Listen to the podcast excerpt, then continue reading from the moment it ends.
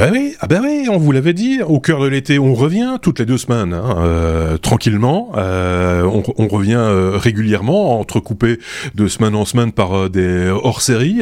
Bah, je vous laisse soin d'aller jeter un petit coup d'œil, évidemment, quand vous en avez l'occasion sur ces hors-séries. Il y a toujours des bonus également quand il y a des épisodes. Et un épisode, en l'occurrence, c'est comme aujourd'hui, nous avons l'épisode 362 avec ces deux garnements. D'un côté, nous avons Sébastien, un des Sébastien, Bonjour, vous allez le reconnaître. Bonsoir. Voilà, ce, ce, ce, Sébastien.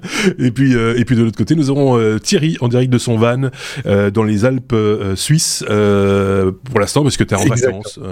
et donc, voilà, c'était t'es sur un, une aire de repos avec d'autres d'autres vacanciers sans doute qui font des barbecues, Voilà, qui font des podcasts. Très très bruyant. oui, c'est ça, qui font tous des podcasts. Tous des podcasts. Tout en même temps, non, en général, c'est c'est des Instagram. C'est Mm. c'est- ça fait moins de bruit. Ah. Euh, on a un épisode à faire euh, et je le disais, il y aura donc forcément un, un bonus à découvrir. Peut-être qu'il est déjà là. Tout dépend évidemment toujours euh, du moment euh, de- auquel vous écoutez euh, l'épi- l'épisode. Euh, donc euh, voilà, je vais essayer de retrouver un petit peu mes marques, hein, puisque de toute façon, chaque fois que je saute une semaine, moi, je perds un petit peu mes, mes repères. donc chaque fois, je dois me réhabituer euh, au, au- au setup. Mais Ouais. si c'est si toujours le cas, je pense qu'il y a un abécédaire. Mais on n'a pas changé les, les- les Je règles. C'est le cas, il y a toujours un abécédaire, donc je vais pousser sur le bouton.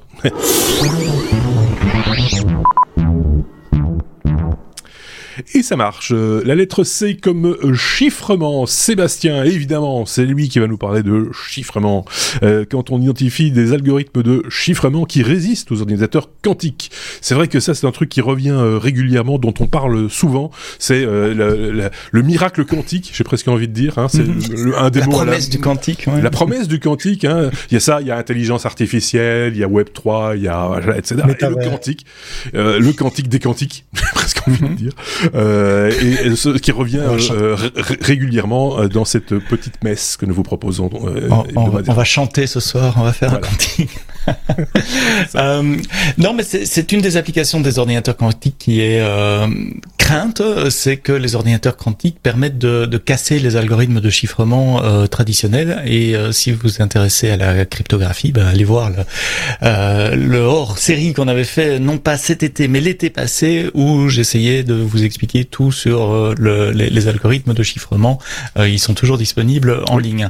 En gros, L'algorithme de chiffrement le plus utilisé, notamment quand vous faites une connexion HTTPS à un serveur pour chiffrer les données entre votre client et le serveur, s'appelle RSA. RSA utilise des clés, une clé publique, une clé privée. La clé publique, ben, comme son nom l'indique, tout le monde peut l'avoir. Et la clé privée, euh, il n'y a que vous qui l'avez si c'est vous qui chiffrez, donc elle est sur le serveur web dans, dans, dans, dans ce cas-là. Cette clé privée, cette clé publique, elles viennent d'un produit de nombres, euh, de nombres premiers. Donc on prend deux grands nombres premiers, on les multiplie ensemble et avec d'autres multiplicateurs, enfin d'autres opérations mathématiques, ça fait la clé publique. Mhm. Et comme cette clé publique est publique, a priori, si on arrive à décomposer la clé publique et à retrouver les deux nombres premiers qui ont, qui ont été multipliés pour la générer, eh bien à partir de là, on peut retrouver euh, la clé privée et donc on peut décoder euh, les, les- les messages qui ont été encodés avec cette clé publique. Vous me suivez toujours, messieurs? Toujours. Oui, d'accord. Oui, oui, Heureusement, mathématiquement, il n'y a pas d'algorithme qui permet aujourd'hui de décomposer un nombre en ses facteurs premiers, donc de retrouver les deux nombres premiers qui ont servi à multiplier un nombre, quand ces nombres premiers sont très très grands, évidemment. Si je vous dis 15, vous allez directement me dire 3 fois 5. Ça, c'est facile. Si je vous dis un truc avec des dizaines et des dizaines de chiffres, ben voilà, vous n'avez pas, et des ordinateurs non plus. Et comme les ordinateurs quantiques sont beaucoup plus puissants et rapides, ou seront en tout cas beaucoup plus puissants et rapides que les ordinateurs traditionnels, la crainte de la communauté, c'est qu'on puisse lancer des algorithmes non pas intelligents mais qui vont euh, à la façon brute, à la façon bébête, euh, pour casser euh, des clés et, et donc décomposer des clés en, en ces facteurs premiers. Et donc, comme c'est une crainte réelle qui n'est pas possible aujourd'hui, hein, il n'y a pas moyen de faire ça avec des ordinateurs quantiques aujourd'hui, mais qui serait peut-être possible dans 2, 3, 4, 5 ans, 10 ans, euh, il y a déjà des gens qui stockent des données chiffrées pour le moment en se disant, pour le moment je peux rien en faire, mais on verra bien dans 5 ans, dans 10 ans, euh, si, Mhm. si je peux les, les, les, les, les décoder. Et donc le NIST, qui est euh, un, un organe euh, américain, américain qui se, enfin nord-américain qui s'occupe des, des standards, euh, notamment en informatique et en réseau, c'est le National Institute of Standards Technology, NIST, ça dit NIST, euh, a lancé il y a six ans déjà en 2016 un concours pour les mathématiciens du monde entier pour créer des nouveaux algorithmes d'encryption qui ont des propriétés mathématiques telles qu'ils résisteraient aux futurs euh, ordinateurs quantiques, à supposer qu'ils arrivent un jour et qu'ils soient aussi puissants qu'on le dise. Et donc ça fait six ans et on a quatre algorithmes qui ont été sélectionnés euh, aujourd'hui. Un algorithme de chiffrement, donc pour chiffrer des données, et trois algorithmes de signature. Je rentre pas dans le détail. Allez voir le ou allez écouter plutôt les, les, leur série l'année passée euh, pour comprendre comment fonctionnent les, les, les signatures. Mais c'est le même principe avec une clé privée, une, une clé, une clé, euh, publique. Donc il y a quatre algorithmes qui ont été sélectionnés par NIST euh, cette semaine et qui ont été annoncés qui sont des algorithmes qui, mathématiquement parlant, pourraient résister ou devraient résister euh, à des ordinateurs quantiques. Et je dis pourrait ou devrait parce que j'ai pas les compétences mathématiques pour vérifier ni même pour comprendre. J'ai essayé. Hein. J'ai été suivre les, papiers. Euh, ça me passe très très très loin au-dessus. Euh, donc, si vous êtes fort en maths, allez regarder. tout ça c'est public, tout ça c'est standard.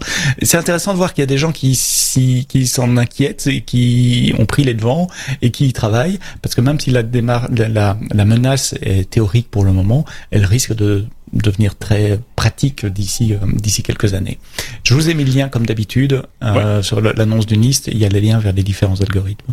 Euh, comme chaque fois, hein, on le dit chaque fois, on vous met les liens pour que vous puissiez aller plus loin si l'information vous intéresse et si vous avez envie d'aller plus loin dans la, la, la, réflexion et faire vous-même votre petite enquête. éventuellement, peut-être nous challenger derrière. En tout cas, challenger le chroniqueur qui parle de, du, du sujet. N'hésitez pas en commentaire, soit sous la vidéo sur YouTube, soit euh, bah, soit sur sous, notre site dans l'article euh, qui est toujours en regard donc d'un épisode, lestechno.be, c'est vraiment le point de chute là où il faut être évidemment pour euh, nous nous apostropher, j'ai envie de dire je parle bien, hein. ou les réseaux sociaux, ça marche aussi euh, via Twitter par exemple. euh, bah, c'est tellement euh, toujours précis euh, et très didactique que j'ai aucune question à te poser. C'est voilà, c'est c'est c'est ça, ça, tombe bien parce que je pourrais pas probablement répondre. c'est, en tout cas sur l'aspect mathématique de la chose, ça m'échappe complètement. Ce qui, ce qui, est assez, euh, on a, on a comme ça cet été, je ne sais pas, c'est devenu une règle, hein, c'est que le premier sujet qu'on propose dans chaque épisode, je vous renvoie à l'épisode précédent, est toujours un tout petit peu pointu. euh, alors t'as pas encore atteint le, le, comment je vais appeler ça, le, le, le point, le, le point, le point David du, du, du, du tu vois, le, du truc, mais euh, pas loin. Euh, bravo. on verra la semaine dans deux semaines, on verra qui pourra euh, challenger une fois de plus euh, le premier sujet qui est toujours d'un certain niveau. Mais on va être un peu plus léger. Évidemment. Ah, je vais parler de baleine après, donc. Ça... Ah ben voilà, ça va être très léger.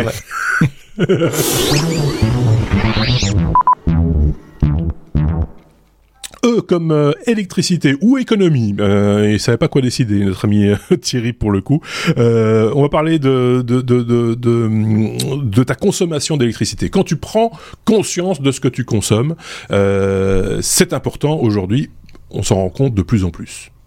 Oui, oui, et j'en parle en connaissance de cause parce que je m'amuse ces jours-ci, même si je suis en vacances, à euh, explorer toutes les pistes. Mais je pense que je dois pas être le seul avec tout ce qu'on nous annonce en matière de pénurie, en matière de problèmes d'approvisionnement d'énergie.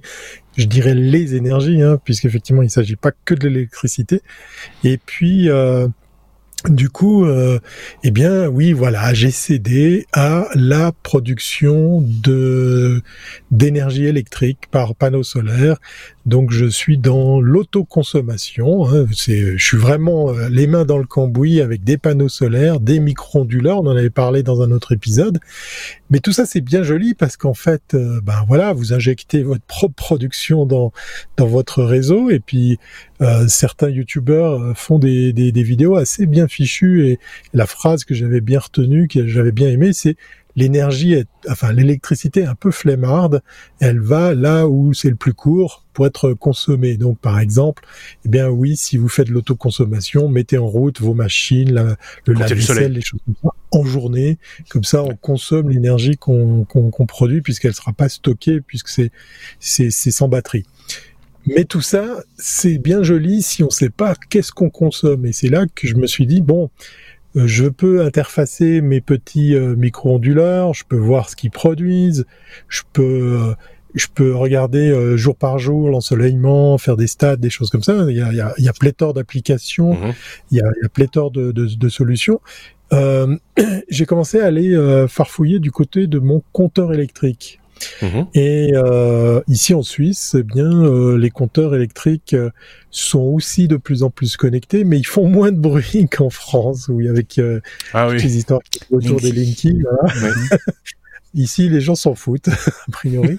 euh, bon, c'est du Landis-Agir, c'est du Siemens, c'est c'est du c'est du gros matos bien bien bien bien bien éprouvé.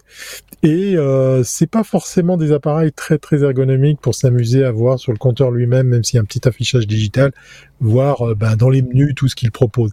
Donc, il existe. Hum, j'ai trouvé effectivement euh, plusieurs solutions pour pouvoir mesurer effectivement qu'est-ce qu'on consomme.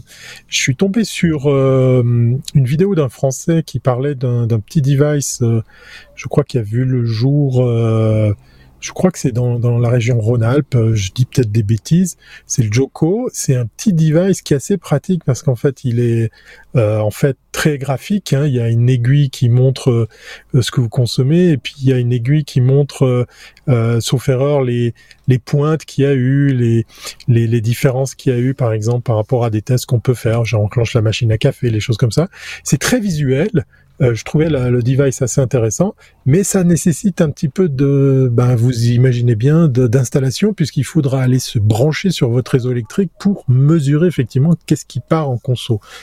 Et j'ai trouvé une alternative assez sympa, euh, puisque maintenant il y a des, appareils, enfin maintenant, j'ai trouvé maintenant euh, des, des, solutions moins intrusives. Il n'y a plus besoin d'aller bricoler sur le réseau électrique, d'aller farfouiller dans des câbles et des choses comme ça, puisque la plupart de nos compteurs, en tout cas ici en Suisse, émettent une petite lumière, une petite LED, ah qui va comme ça pulser la, consommation. Donc vous allez poser un capteur optique dessus.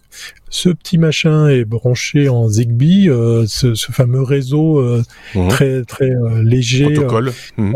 Voilà, un protocole très très léger. Le boîtier là qu'on voit est équipé de trois piles, donc vous en avez pour une année. Et lui, il va transmettre au travers d'un. Alors ça, c'est le côté dommage du truc, hein, c'est qu'il vous faut un hub pour euh, récolter les les datas, puis que lui il se connecte. Mais voilà, sans sans faire d'intrusion, vous allez mettre un petit bout de velcro, vous allez plugger le petit capteur optique sur la LED, et en quelques secondes vous avez la conso live de votre de votre euh, foyer euh, qui atterrit sur un, smartphone. J'ai trouvé ça vraiment bien. Donc je vais je vais opérer le test avec ça. C'est Friant qui qui propose ce modèle-là qui est moins de 100 euros. Malheureusement pas livrable en Suisse. Euh, on le trouve par exemple au Luxembourg chez Hornbar, donc j'imagine que pour la Belgique ça doit mhm. être pareil. Il est autour des 60, euh, moins de 60, euh, moins de 70 euros, et il faut juste le bridge pour pouvoir ben, effectivement interfacer le signal.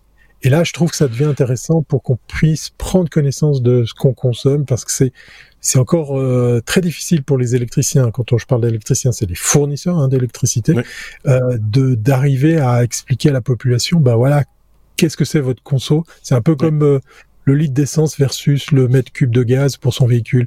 C'est des notions encore très difficiles à palper. Et voilà, je vous en dirai un peu plus parce que je vais continuer bien évidemment dans cette voie à explorer tout ça des petites solutions comme ça. On en avait parlé il y a déjà bien longtemps avec euh, avec un ancien chroniqueur qui était euh, spécialisé en, en domotique et euh, il avait même des solutions pour les vieux, les anciens compteurs électriques en Belgique. Je sais pas si vous aviez ça en Suisse ou en, et en France. C'est une roue qui, qui, qui, tourne avec un petit un petit point rouge. et donc il, y a quelqu'un avait imaginé un petit système avec une, ampoule qui mhm. repérait le petit point rouge et qui comptait le nombre de tours de ce disque parce que c'était alors il fallait encoder dans le système le type de compteur euh, euh, parce que évidemment le disque n'est sans doute pas de la même taille ou euh, voilà il y avait des un petit paramétrage à faire et il fallait coller évidemment cet appareil sur le sur la, vitre devant le devant le cadran pour obtenir le, le, résultat et ça fonctionnait plutôt pas mal et c'était toléré entre guillemets puisque on ne touche pas à, à l'intégrité même du compteur on n'ouvre pas le compteur etc etc toutes sortes de choses qui sont évidemment interdites et donc donc euh, voilà, tout ce que vous pouviez avoir éventuellement, c'est on vous dit ah bah vous devez décoller ce machin là parce qu'on doit pouvoir voir la petite roue tourner ou que sais-je, peu importe. Tout ça pour dire que euh, l'idée n'est pas neuve. Euh, elle s'adapte en fait euh, au, au, fur et à mesure. Mais c'est vrai que c'est plutôt pas mal pour avoir une vision, euh, euh, peut-être et tirer des conclusions évidemment d'une consommation. Des fois, on est surpris hein, simplement en éteignant un appareil à la maison pendant quelques heures. c'est pas complètement idiot quand on voit par exemple ce qu'on consomme simplement un, un routeur, un routeur Wi-Fi. J'étais assez surpris parce que c'est l'équivalent d'un congélateur enfin d'un frigo. Euh, c'est assez euh, surprenant. Donc, quand on vous dit, quand vous partez en vacances, éteignez votre routeur euh, Wi-Fi, bah, c'est peut-être pas complètement idiot. Alors, c'est des, des, économies de bout de chandelle, comme on dit, mais, mais, mais en même temps, des bouts de chandelle par bout de chandelle, hein, finalement, on finit par avoir des cierges et on en revient au quantique. non, ça, ça, quel sens de la propos, quel sens de l'enchaînement, c'est incroyable. C'est incroyable. Des années. Euh... Mais c'est toujours rétrospectif chez moi. C'est toujours sur le sujet d'avant, donc ça sert pas à grand chose. Euh, donc euh, voilà. Une, une, trouvaille parmi d'autres, on vous mettra le lien. C'est un site commercial, mais c'est pas un lien d'affiliation. Hein, je vous rassure. On gagne pas de pognon là-dessus. C'est juste pour que vous ayez l'information et vous irez jeter un petit coup d'œil et vous irez voir éventuellement si ça convient à ce que vous attendiez de ce type d'outil. Je sais pas ce qu'en pense Sébastien Sébastien, toi, tu utilises ce genre de choses en domotique Non, non, pas du tout. J'étais en train de me dire deux choses. Euh, si je passe, le truc déclencheur pour moi pour pouvoir utiliser ça, ça serait avoir une vue plus granulaire, parce que je comprends la vue euh, compteur mais j'aimerais bien avoir une vue par pièce ou par groupe d'appareils. Oui, c'est ça. Mais ça, ça existe pas aussi. faire les maths moi-même, mais ça demande un peu plus d'équipement aujourd'hui pour pouvoir euh, euh, faire ça. Et le, la deuxième chose que je me disais, j'ai complètement oublié. Donc voilà, je vais en rester ah sur celle-là. D'accord. Tu, tu, viendras à propos de ça dans un sujet qui n'a rien à voir. Dans l'épisode suivant. donc dans l'épisode suivant, euh, effectivement. Ceci étant dit, des prises intelligentes, on sait ce que c'est, les prises qui machin, mais il existe aussi des prises intelligentes qui, en plus, mesurent la, la quantité euh, d'électricité, la, la, consommation. Mm -hmm. je me rappelle juste pour l'anecdote avec l'autre Sébastien, il nous avait présenté ça une fois et son ordinateur était branché sur une prise comme ça. Il était très content de me dire regarde, euh, je sais exactement ce que consomme leur et là, euh, ça a figé. Parce en fait, la prise, il avait configuré le truc pour qu'au-delà d'une certaine quantité d'énergie, elle coupe. Et donc, ça avait coupé ce jour-là. Voilà. Ça marche bien. ça marche. Mais donc, ça, ça a démontré l'efficacité du, du, du Allez, on passe à la suite.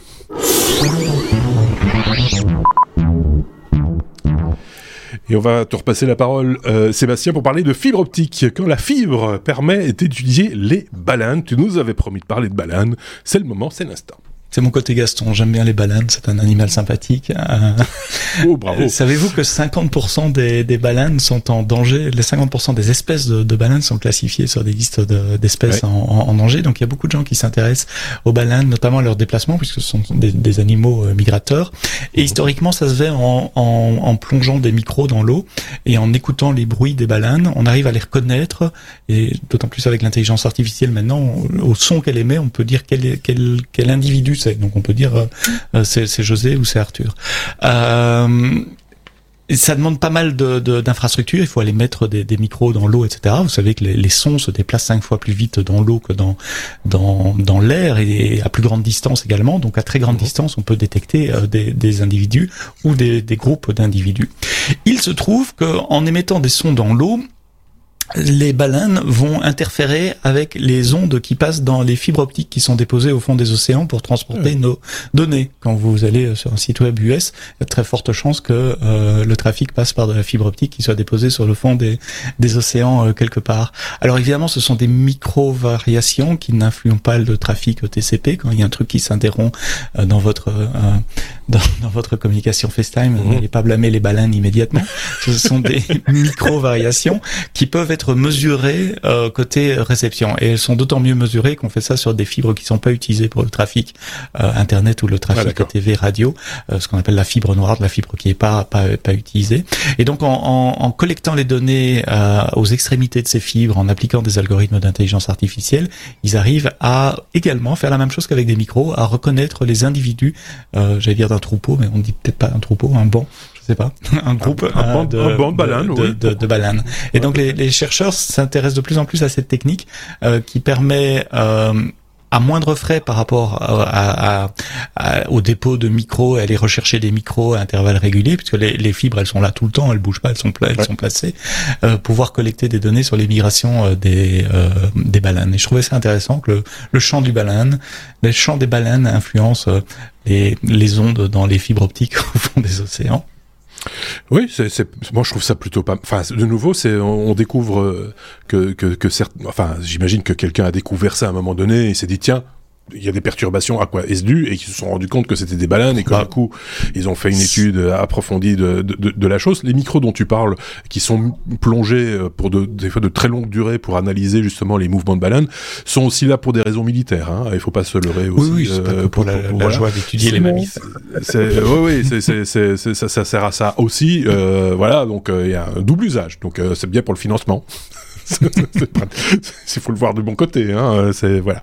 Et, j'imagine que la, fibre aussi peut-être peut servir pour cette euh, cette fonction-là. Mais ça, ça reste à, prouver évidemment. Chacun se fera un petit peu sa petite euh, son petit film dans, sa tête. Mais en tout cas, je trouve ça super de se dire qu'il y a des, ce, type de ce type de possibilités, euh, voilà, et de, pouvoir ainsi. Grâce à grâce à Sébastien, j'apprends un truc, c'est que moi, je suis un peu naïf. Hein, je me dis, on tire des câbles, c'est juste hallucinant de savoir qu'il y a ces océans qui sont qui sont effectivement parsemés de ce, ce genre de câbles et qu'il y a de la fibre noire comme euh, comme tu le dis de la fibre qui est pas encore utilisée donc dans tout ce qu'on a fait, on a encore de la marge, on a encore de la mhm. réserve. Ça c'est.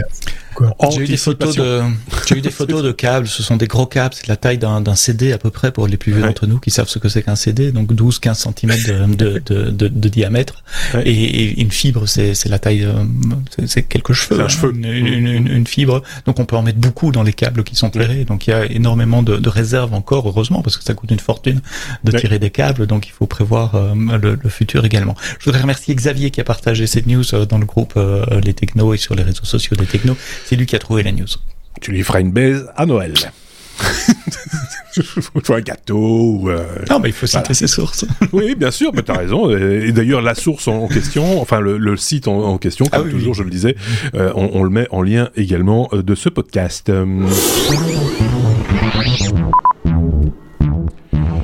On est à Suisse avec nous, donc forcément, on va parler de spécialité suisse. Euh, M comme montre, euh, Thierry. Euh, on va parler de montre. la prochaine Apple Watch ne sera toujours pas ronde. Pourquoi? Comment c'est Comment c'est fait je rappelle que l'Apple Watch est toujours carré, hein, euh, contrairement à. C'est assez rare en fait les, les montres, euh, les montres euh, rondes numériques. Ah, je, je, sais plus laquelle. Je pense que c'était la la, la oh, montre de Motorola, enfin la moto, je ne sais plus quoi, un truc comme ouais, ça. T'en as t'en as deux trois qui tournent sur Android Wear. J'ai vu ça dans des dans des marques de. Bah, il faut un écran rond, quoi. Luxe et tout, mais avec le même OS dessous. c'est c'est assez, assez courant effectivement du côté d'Android, mais côté Apple, avec la huitième du nom, hein, on parle de l'Apple Watch 8, eh bien, on nous promet un nouveau design, mais il y a des bruits euh, qui courent, il y a peut-être des, des, infos qui, qui, commencent à être de plus en plus, euh, comment dire, confirmées que non, elle sera toujours pas ronde, hein, puisqu'effectivement, elle existe en plusieurs tailles. Hein. Vous avez, euh, vous avez le choix aussi pour les types de bracelets ou les exécutions. On avait connu la Nike mhm. et, et j'en passe et des meilleurs, pour mhm. pas citer les grandes marques de luxe qui n'ont pas besoin de nous pour qu'on leur fasse de la pub. Et ben, il y a, y a pas mal de gens qui, qui se sont permis de dire, ben tiens, peut-être qu'elle changerait de look et elle deviendrait un petit peu arrondie. Alors c'est ce que laisse sous-entendre ces bruits. On va vers quelque chose d'un peu plus euh, arrondi, un peu plus doux, mais elle sera toujours pas ronde. Donc on pourrait euh, voilà terminer la news aussi simplement que ça. Oui. Euh, la, la, news, la vraie, c'est que ben voilà, il y a un, un xème module, un, un xème modèle d'Apple Watch qui va sortir. Ouais. pour avoir acheté ou connu deux ou trois modèles, ça commence un petit peu à me saouler. Là, je vais me faire plein de copains. Pourtant, je suis un Apple fan, hein, un, fanboy de, chez Apple. Euh, j'ai de la peine, ben oui, c'est peut-être le Suisse qui parle, parce qu'effectivement, côté montre, j'ai vu des choses vraiment très très bien, mais je dois aussi reconnaître que ben ça y est, c'est devenu, euh, enfin ça fait déjà un bout de temps, hein, mais Rolex avait un petit peu euh, essayé de freiner l'info c'est Apple, le plus grand vendeur de montres. Voilà. c'est dit, c'est fait. Au revoir, merci. Je vais m'en aller parce que sinon, je reste pas m'énerver. Il suffirait plus qu'ils se mettent à, fabriquer du fromage et, du chocolat. Ou des voitures. On parle pas. le Mac Ceci étant dit, c'est vrai que euh, alors déjà, je pense que depuis, euh, ben, je parle pour moi là, hein, depuis le smartphone, en tout cas même depuis le GSM, je pense. Euh, moi, j'ai plus de montre au poignet, mhm. voilà, parce que déjà c'est un, c'est quelque chose qui m'a toujours un peu dérangé et donc que j'étais toujours très content de retirer en fait une montre. c'est bizarre, hein et donc dès, que j'ai eu l'heure à portée de main et le GSM et le smartphone encore plus bah, est toujours à, disposition, donc j'ai plus besoin de montre. Mhm. Et je pense que je dois pas être un cas isolé, donc la vente de montres forcément diminue. Et si euh, s'il fallait que j'achète quelque chose qui se mette au poignet comme une montre, euh, ce serait soit euh, soit une montre connectée, genre celle-là, peut-être, puisque je suis dans l'écosystème Apple en ce qui me concerne, euh, soit peut-être euh, euh, les, les, comment on appelle ça encore les, les pour, pour les sportifs, parce que je ne suis pas les Fitbit. Oui, genre Fitbit, etc. Pour, euh, voilà, pour avoir quelques informations sur euh, sur euh, sur sur voilà bon, bah, mon état de santé ou quand je aussi, voilà des choses comme ça éventuellement, mais sans plus et de nouveau pas pour le garder en permanence sur soi quoi. Donc j'imagine que là aussi ça fait ça fait que même s'ils n'en vendent pas beaucoup plus qu'avant les autres en vendant moins. voilà, ça, ça, en fait le premier vendeur. Euh, c'est là, là, où j'en veux un petit peu à Apple, c'est que tous les modèles viennent avec une petite fonctionnalité qu'il n'y avait pas sur l'ancien. Entre nous, on sait que techniquement, il y a tout pour faire sur pas mal de modèles, mais c'est assez mesquin de devoir changer de modèle pour avoir juste le petit truc en plus, la petite fonctionnalité. Petite anecdote par rapport à ce que tu viens de dire. Aujourd'hui, je me suis décidé à faire changer la batterie de mon iPhone parce que je veux le garder un peu plus longtemps. Donc, je suis allé dans un Apple Store, le seul qui est en Suisse romande, à Genève, pour pas le citer. Eh bien, pendant trois heures, je savais pas quelle heure il était parce que j'avais pas ma montre. voilà. Et quand on, t'a dit revenez dans trois heures, revenez dans une heure, Monsieur euh, Weber, et, toi, toi, t'as tourné en rond. mais c'est quoi, toi, c'est quoi une heure encore? Comment ça marche une heure?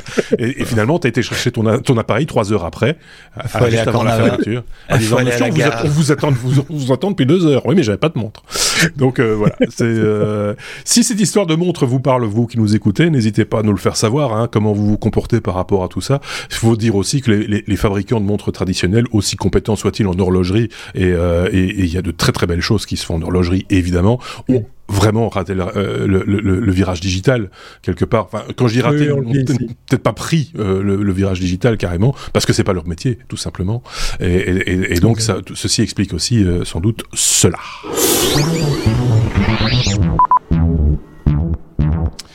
On est à la lettre P comme poudre d'un sujet qui était à l'origine, je vous le dis franchement, à la lettre H comme hydrogène, puisqu'il s'agit de stocker euh, de l'hydrogène sous forme de poudre. Comment qu'est-ce quoi? Euh, Sébastien, comment ça marche? Comment on voulait pas, on vous, on vous voulait pas parler de hache, alors on a parlé de poudre. C'est juste. oh, c'est, oui, parfait. bon, c'est bien. Je la réfléchis depuis au moins 15 secondes, celle-là. euh, c'est toi qui a Marc qui a ramené cette news dans notre dans notre groupe et je t'en remercie. J'ai essayé de parler de chimie. Ceux qui me connaissent vont dire aïe, on est mal parti. Vous avez raison, c'est pas ma matière préférée à l'école. C'est plutôt l'informatique, comme vous savez. Mais euh, il y a un gros intérêt aujourd'hui industriel à, stocker, à transporter de l'hydrogène, parce que l'hydrogène est une des solutions qu'on envisage pour euh, comme, source de carburant pour faire rouler des voitures, pour produire de l'électricité euh, par euh, hydrolyse. Non, hydrolyse, c'est le principe pour générer euh, l'hydrogène à partir de l'eau et de l'électricité. Bref, il y a un problème cependant avec euh, l'hydrogène. Il y a deux problèmes. Il y a un problème pour le générer. Pour le moment, ça demande pas mal d'énergie. Et puis une fois qu'on l'a généré, il faut le, le stocker. Et souvent, ce stockage se fait euh, dans des réservoirs. Soit à haute pression, soit à le refroidir jusqu'à ce qu'il soit euh, liquide. Les deux sont assez dangereux, c'est explosif, ça peut, ça peut vous péter euh, comme des comme des bouteilles de. de Rappelez-vous le, le Hindenburg le, le, le, le ballon, enfin, c'était de l'hydrogène. Hein, oui, oui, Les, les, ballons dirigeables euh, au siècle au, au, siècle passé. Et donc des chercheurs ont trouvé une propriété amusante dans un, un matériel qui s'appelle du nitrure de bore. C'est une poudre qui a la capacité d'absorber du gaz et de pouvoir le restituer simplement en chauffant la poudre. Alors pour qu'elle absorbe le gaz, il faut mettre le gaz, la poudre et puis des billes euh, de métal inoxydable euh, et, et faire bouger tout le truc et par une une réaction que je suis incapable de vous expliquer encore une fois, mécanochimique, dit-on, euh, le, gaz va progressivement être absorbé par cette poudre de niture de bord qui est tout à fait neutre, qui est tout à fait stable, même en ayant accumulé le gaz. Donc on peut transporter cette poudre, elle ne risque pas de nous euh, sauter à la figure, euh, on, peut la, stocker pour des longues durées. Il suffit de réchauffer la poudre après, elle va relibérer le gaz qu'elle a emmagasiné. Cette poudre n'est pas, ne produit pas de déchets, me dit-on. Alors là, j'ai pas pu vérifier non plus euh, si on peut réutiliser la poudre plusieurs fois ou pas. C'est pas très clair dans, dans, l'explication.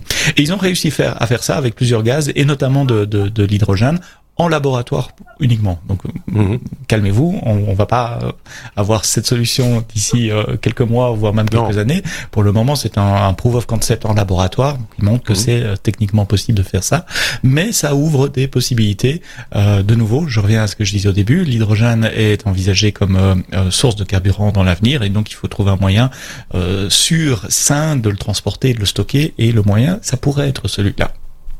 C'est important hein, parce que euh, on, on, le sait, c'est un des, un des enjeux de la, du véhicule électrique, par exemple. Mhm. on, parle beaucoup de la voiture électrique qui consomme. La voiture électrique est très consommatrice de, de, de cuivre euh, par, par le biais de ses batteries et, et autres. Je crois que c'est, je sais pas combien de fois plus de cuivre qu'une voiture traditionnelle, mais c'est assez énorme. Or, le cuivre, bah, euh, il y a pénurie, tout simplement. Mhm. et, ça, ça, va compliquer la donne. Alors que s'il y a plus besoin de batteries en tant que telles et qu'on produit l'énergie in situ, bah, on va déjà dépenser moins de cuivre. Donc il y a un enjeu autour de, autour de la voiture propre, du coup, à condition, comme toujours, de produire de l'hydrogène propre. Et comme tu le disais très bien, pour l'instant, bah, ça prend de l'énergie et de l'énergie noire. Donc, euh, bah, et, beaucoup d'électricité. Beaucoup d'électricité et, de l'électricité ou, ou, ou, ou, des hydrocarbures. Mhm. Euh, donc euh, voilà. Il y a des solutions qui, qui existent et qui sont en train d'émerger, qui sont par exemple des panneaux solaires qui ne sont pas des, des, panneaux à cellules photovoltaïques, mais avec un procédé technique qui peut transformer de l'eau, l'humidité ambiante, en hydrogène par le biais du soleil, par l'action du soleil.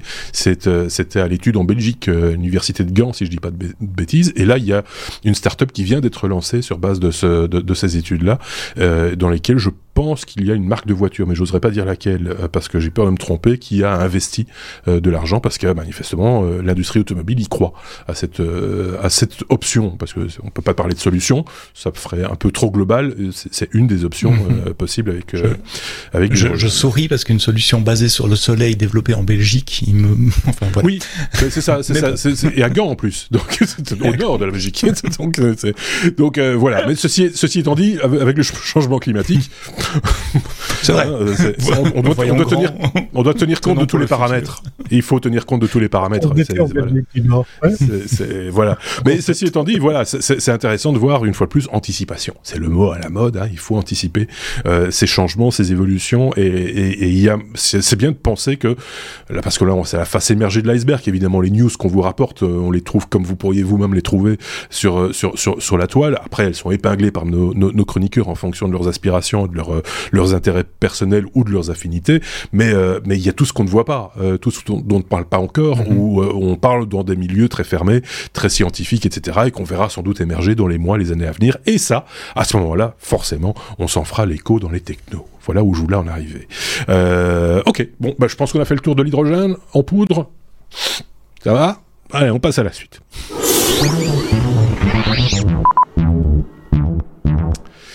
R comme euh, euh, réparation impossible. Euh, Thierry a décidé de mettre plusieurs mots. Chaque fois, on avait dit un mot, mais non. demain, il va nous faire des cul comme quand la Suisse montre comment réparer. Le, c'est un Suisse qui, montre comment, en tout cas, il essaye de montrer comment il répare ces petits appareils réputés irréparables, effectivement, les, les AirPods, Thierry. Oui, je j'ai pas fait R comme rail pour faire une référence au sujet précédent. Voilà. C'est une transition. voilà, magnifique. Alors euh, oui, c'est ce fameux Suisse, vous le connaissez. Euh, vous avez oublié son nom, c'est pas grave. Mais si je vous dis qu'il a été le premier à adapter l'USB-C sur un iPhone, là vous dites ah oui tiens ça ah, oui, quelque, chose. quelque part. Ouais. Ce monsieur électronicien euh, assez fortiche avait effectivement euh, créé l'exploit jusqu'à vendre aussi son, son, appareil, ou en tout cas a, a bien bien secoué euh, la, la, la, la, sphère internet et, et, le la grande marque de Cupertino puisqu'effectivement euh, ça partait d'une bonne idée d'aller vers de l'universel hein, où on va pas rappeler ce qui se passe ici en Europe pour ces fameux ports de recharge sur nos appareils. Eh bien il s'est attaqué à un autre problème, c'est celui-ci, hein, peut-être que vous en avez sur vous, c'est cette fameuse petite boîte dans laquelle il y a eh bien vos AirPods, euh, une batterie pour les recharger. Hein. Vous savez que quand vous l'ouvrez, ben effectivement, vous pouvez voir si vos AirPods sont rechargés. Là, peut-être il y a la lumière verte ou alors elle sera orange parce qu'elle est en train de charger. Et derrière, parce que moi j'ai le modèle filaire, il y a la fameuse prise Lightning hein, pour les recharger. Le modèle de luxe étant euh, capable d'être rechargé en, en, en sans fil. Eh bien, ce machin se démonte pas. En tout cas, sans le péter, c'est impossible. Mm. Il s'est euh, pris euh, de défi de, bah, de quand même essayer de le réparer avec euh, effectivement un truc euh, tout bête qui consiste à voir comment déjà ôter le box de ce de ce de cet appareil et puis après de voir comment euh, eh bien il pourrait comme ça euh, réparer la batterie puisque c'est de ça dont il s'agit dans, dans ce qu'il a fait. Il fait des vidéos très très bien foutues. Hein. Il faut aller mmh. voir. C'est on n'aura pas l'occasion de la voir en entier. Euh, il a tout simplement imaginé, pour faire très court, vous prenez votre Dremel et vous allez scier tout le long, tout autour, pour séparer les, deux parties accessoirement, il nous montre comment c'est conçu, et c'est vrai, c'est vraiment assez bizarre et un petit peu mesquin de la part de chez Apple que ce machin se répare pas, parce qu'en fait, ben lui, il a pu démontrer qu'on peut changer la batterie, mais après arrive le problème du port, parce que lui, il s'est attaqué de nouveau à, à cette fameuse problématique de de la compatibilité. Il a non seulement euh, après coup, vous le verrez dans la vidéo, trouvé un moyen de réimprimer un box qui vient se clipper à la place qui est presque le même aspect. C'est assez bien réussi, c'est quand même de belles factures. Alors c'est pas de l'impression 3D avec le filament, hein, c'est la fameuse impression avec euh, euh ce gel. Euh, là, il faut me corriger parce que je suis novice dans la, en la matière. Ce gel qui réagit aux UV, qui se solidifie, ça donne un lissé, un rendu qui est vraiment mais là, bien en en l'occurrence, pour euh, avoir vu la vidéo, c'est quand même c'est une Prusa, hein, la, la, donc c'est vrai, c'est une fibre. Hein. Enfin, c'est un fil, euh, un filament de de, de, de PVC, enfin de, de, je ne sais pas quelle matière il utilise. Alors il a essayé, il a essayé ça, mais après il, a essayé... il est ah, revenu sur le il est revenu sur autre chose. Sort avec euh, les UV, ouais, okay. ouais. Et puis il s'est attaqué à ce fameux port et il explique, c'est vraiment très très didactique, c'est vraiment très très bien documenté euh, comment il a réussi à adapter. Alors il a fait imprimer des PCB, il a fait adapter la fameuse fiche euh, USB-C, il a même créé pour le coup une petite euh, un petit appareil de soudure électrique euh, qui doit utiliser au microscope tellement les éléments sont petits. Et euh, ben voilà, je sais pas s'il va pousser le vice maintenant à proposer ses créations à la vente ou un service de réparation.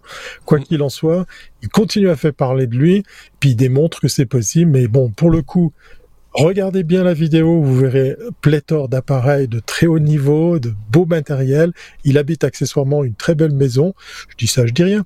Et euh, donc du coup, euh, c'est pas à la portée de tous, mais le défi était intéressant et la vidéo elle est vraiment croustillante de voir qu'effectivement, ben ce machin, il peut se réparer parce qu'en fait, quand il a appelé, juste pour terminer, euh, il a appelé la hotline de chez Apple.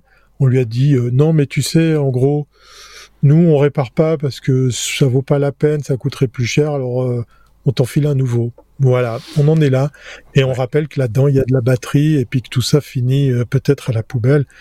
Euh, encore euh, effectivement un point noir pour nos amis de chez Apple qu'on adore qu'on oui, adore accessoirement. Mais, mais euh, déjà, les AirPods eux-mêmes étaient, étaient réputés euh, irréparables parce que c'est une grosse goutte de colle en fait, hein, dans lequel se trouvent tous les composants. Donc c'est déjà vous oubliez. Et euh, son, son étui euh, rechargeur euh, a le même type de, de, de, problème, sauf que là, on peut réparer manifestement puisque le, le, le, le ton compatriote a trouvé une solution. Exploring the Simulation, c'est le nom de sa chaîne, mais on vous met évidemment le lien lien dans la description de, de, ce podcast. Et si je, en vidéo, je ne vous montre pas la vidéo, c'est pour deux raisons. La première, c'est que j'ai pas envie qu'on nous empêche nous de diffuser notre vidéo parce qu'il y a des droits quelque part sur sur les vidéos et qu'on respecte ça et que on vous a donné juste le petit mot pour vous inciter d'aller regarder la vidéo de, du monsieur en question et vous irez goûter et vous irez faire des vues sur sa chaîne et mettre des pouces aussi sur la sienne en plus sur la nôtre.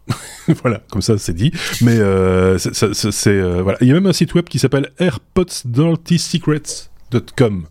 Euh, oui, le Dirty Secret. Euh, donc, bah, ça, par contre, pour ceux qui nous regardent en vidéo, je peux éventuellement, éventuellement vous montrer le, le truc. C'est le site, j'imagine, ou le blog sur lequel il explique toute la démarche hein, du début jusqu'à la fin. Donc voilà, et comme ça, vous aurez en plus. Et là, on a le petit bout de, de, PCB, le petit bout de, de circuit souple sur lequel il est venu euh, après poser la, la fameuse euh, fiche USB-C. Euh, N'oubliez pas de dire que vous venez de notre part quand vous allez Oui, aussi, en même temps, vous, quand vous voyez Ken, c'est son prénom, Ken Pilonel. Euh, je suppose que c'est son nom. Voilà. Euh, on a fait le tour de la question hein, sur ce sur, sur, ce truc-là. Vas-y. Et tout est en open source. Tous les modèles sont ah sur un GitHub euh, oui, repo. En plus, oui, oui, tout télécharger, tout ça, faire vous-même. Hein, tout ça, tout ça est, est, bon esprit. C'est un petit peu à force de, de taper sur le clou que, euh, enfin, en tout cas, on peut espérer qu'Apple bouge un tout petit peu. Juste pour la petite histoire, on a un petit peu de temps, on a, été assez vite sur les premiers sujets, mais j'ouvre juste une parenthèse. Je me rappelle de l'époque où il y avait le premier iPod et que ça coûtait une blinde de changer la batterie de, des premiers modèles euh, d'iPod, et il y a un monsieur du nom de Casey Neistat qui a pas trouvé ça bien, et qui a fait une campagne d'affichage virale dans les rues de New York, pour finalement, ah, et il en a fait des vidéos évidemment, c'est passé sur les chaînes de télévision et, euh, et, et, donc, et c'est de là qu'il a trouvé aussi, enfin qu'il a été popularisé entre guillemets parce qu'il a fait bouger Apple à l'époque de Steve Jobs euh, sur ces lignes où effectivement Steve Jobs a dit ah effectivement c'est un peu cher. On va revoir le tarif à la baisse et c'est ce qu'ils ont fait. Et donc ça a popularisé Casey Neistat qui est devenu après euh, le, le YouTuber qu'on connaît qui se fait un peu plus euh, absent aujourd'hui enfin en tout cas moins présent aujourd'hui qu'il y a quelques années. Et, et, voilà comment il a fait bouger les choses. Fin de la parenthèse. Passons à la suite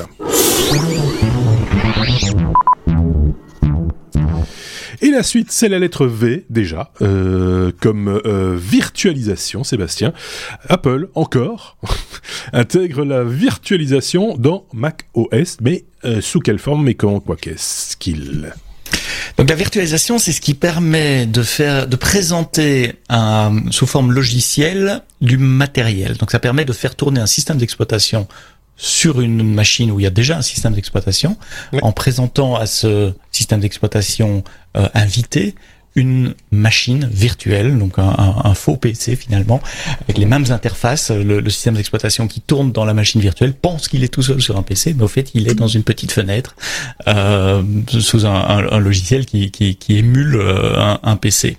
Alors il faut distinguer virtualisation et émulation. Parfois ça va ensemble, puisque virtualisation, quand une, une instruction qui se présente dans le système d'exploitation haute, mon petit Windows qui tourne dans une fenêtre sur mon Mac, on, on passe l'instruction telle quelle au processeur en dessous et si les deux processeurs ont la même architecture, enfin je veux dire si le Windows est un tel et le Mac est un tel, ben, il n'y a pas de transformation nécessaire.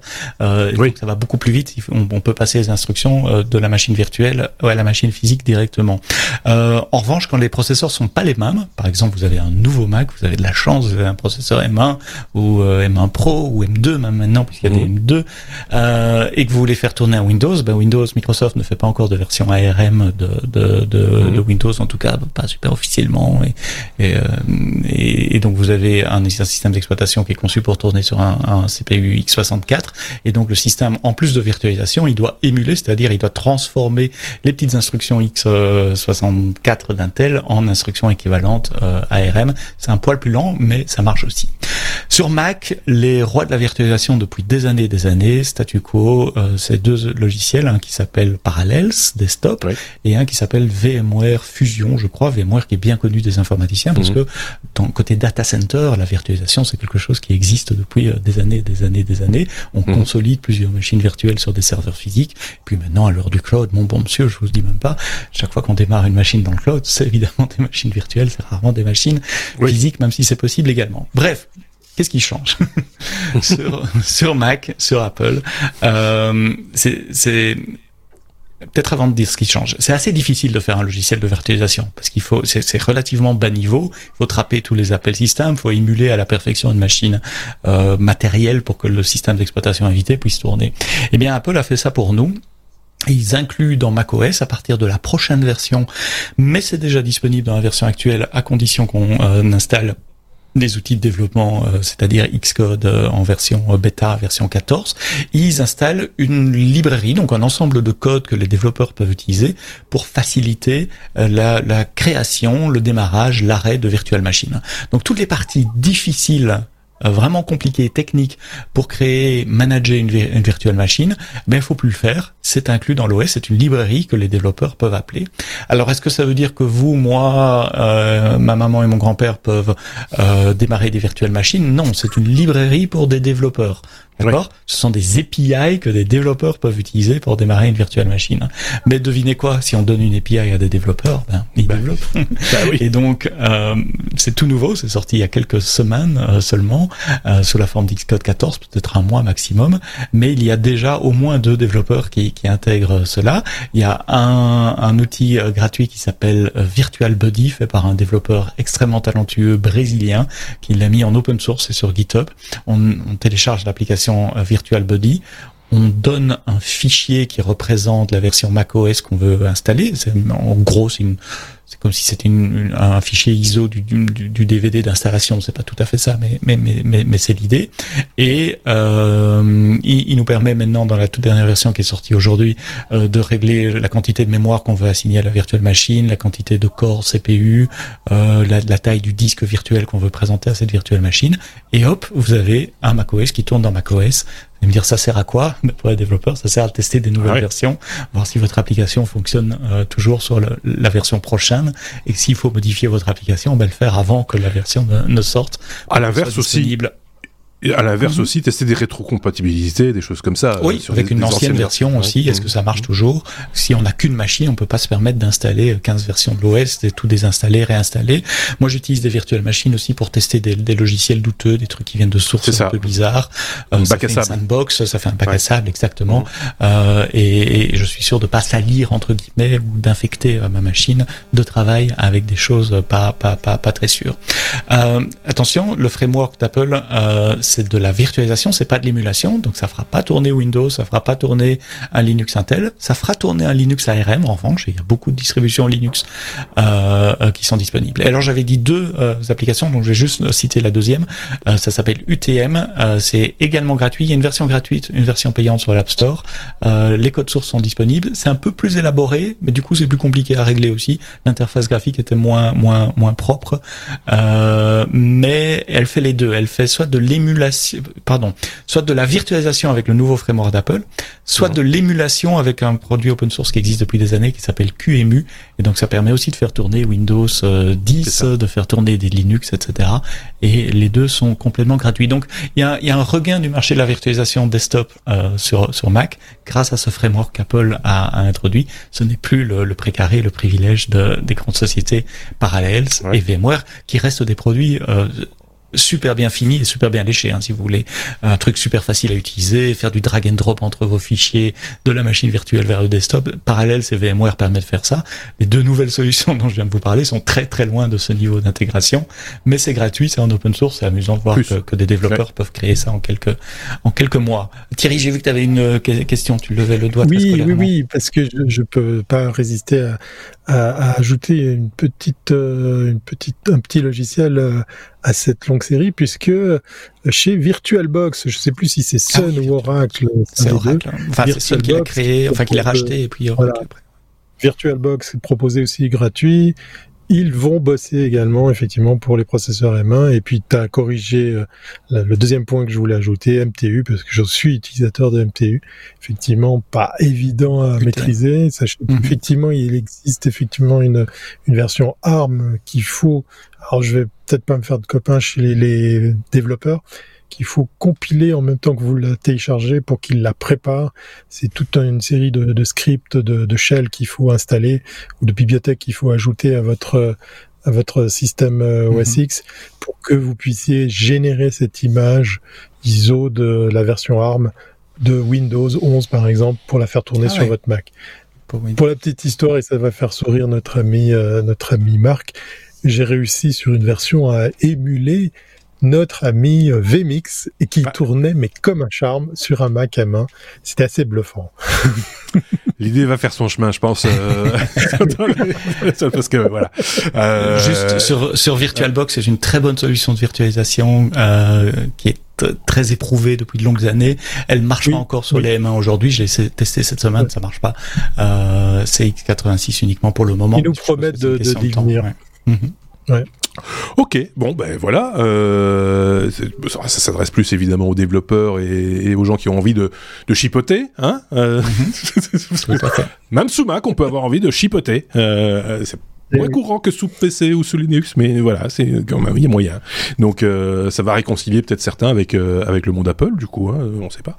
Euh, ok, bon, qu'est-ce qu'on peut faire de plus? Rien. On peut passer à la lettre suivante.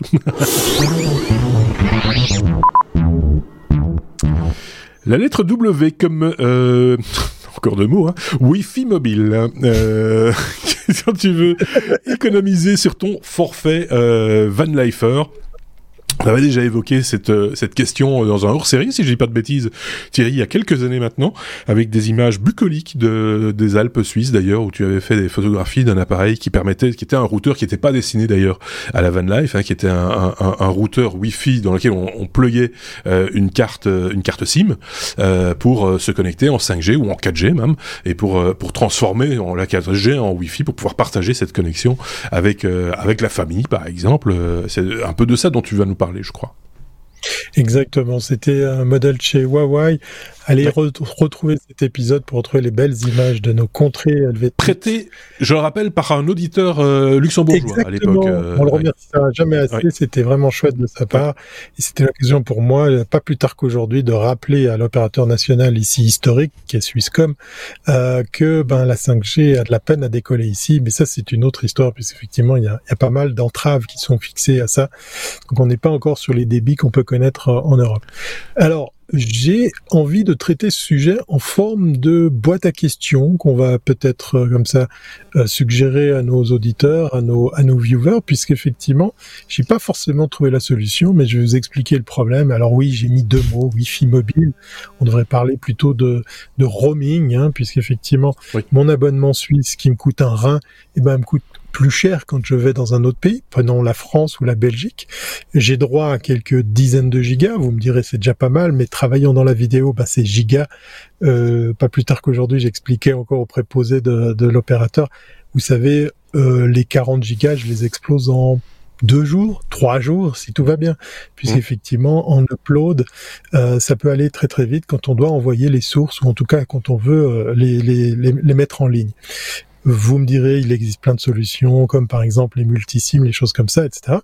Mais je suis arrivé à une colle. Euh, j'ai réalisé qu'un des gros consommateurs de bande passante dans mon setup, puisque je suis aussi comme Marc euh, dans l'écosystème de chez Apple, j'utilise iCloud avec euh, avec un fort euh, espace de stockage. Et eh bien quand je vais tourner des images avec un smartphone, avec avec un appareil branché sur mon compte iCloud, eh bien il se trouve que dès que je me connecte au Wi-Fi de Yoko, alors par chance je suis en Suisse, j'ai pas de crainte à avoir, je peux y aller, c'est limité de chez limité, mais voilà, euh, renseignement pris aujourd'hui, chose que je savais déjà, quand on parle d'illimité, en France ou dans d'autres pays, oui. il y a la petite astérisque qui vous dit qu'au bout d'un moment, on va baisser la vitesse, on va baisser le débit, on va, voilà. il n'y a pas d'illimité, proprement dit.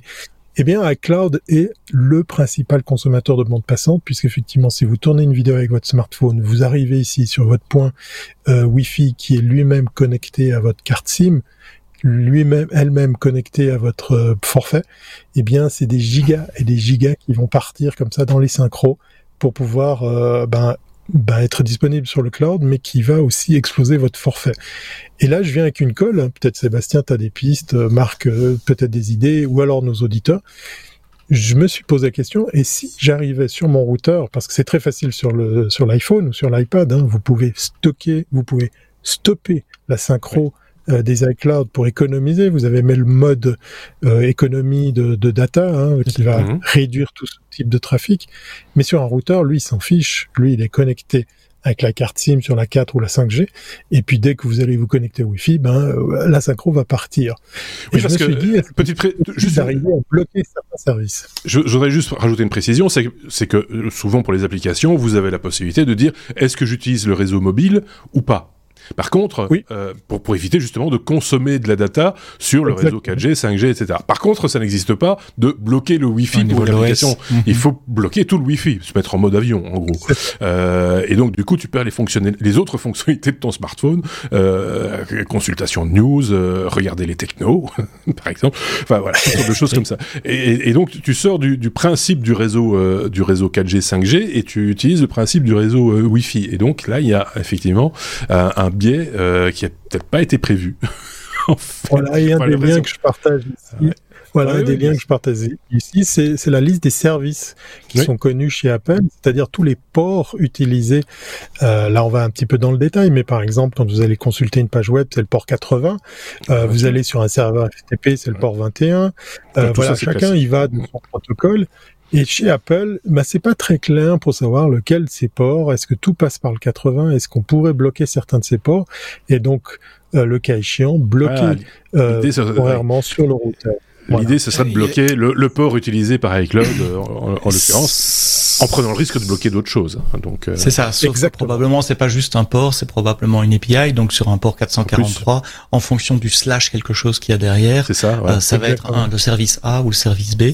Euh, et donc, pour faire ça, il faut pouvoir analyser les paquets non pas au niveau TCP, là où se fait le port, mais au niveau HTTP, au niveau protocole ouais. dessus. Et donc, il faut des routeurs beaucoup plus intelligents. À ma connaissance, les routeurs domestiques, euh, ceux qu'on peut acheter pour la maison ne permettent pas de faire ce genre de filtrage. En revanche, genre du matériel professionnel, oui, des web application firewall, ça fait exactement ça. Oui, ça filtre au niveau euh, HTTP.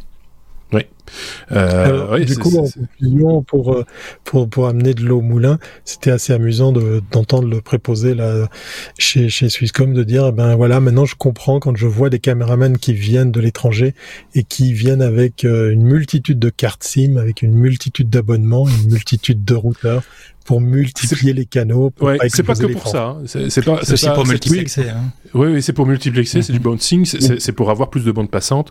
Et effectivement, on peut Exactement. se retrouver comme ça avec euh, avec une espèce de d'épi de, de, de, de, clés euh, qui ressemblent à des clés USB avec des petites antennes et qui et qui sont en fait autant de cartes SIM euh, pour pour assurer la la connexion, pour avoir une bande passante suffisante pour envoyer de la HD à, à, distance évidemment.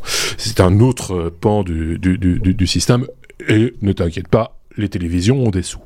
Euh... Donc voilà. Mais, euh, mais ceci dit, voilà, là tu lèves un, un, un, problème. Alors si vous, chez vous, vous avez une solution, aidez euh, notre ami euh, suisse, qui pourtant a du pouvoir d'achat, euh, dans, sa, dans sa quête de... de, de, de, il me reste un rein. Il me reste voilà, un il me reste un rein, donc euh, n'hésitez pas. Sur le bon coin ou sur les, les, les sites équivalents en Belgique, pas de souci. ça, voilà. Bon, ben voilà, c'est bien. On a, on, on, a, on a apporté des solutions, on a apporté des problèmes, on a apporté des infos on a fait le boulot des technos. En gros, c'est un peu ça, euh, c'est un peu ça l'idée.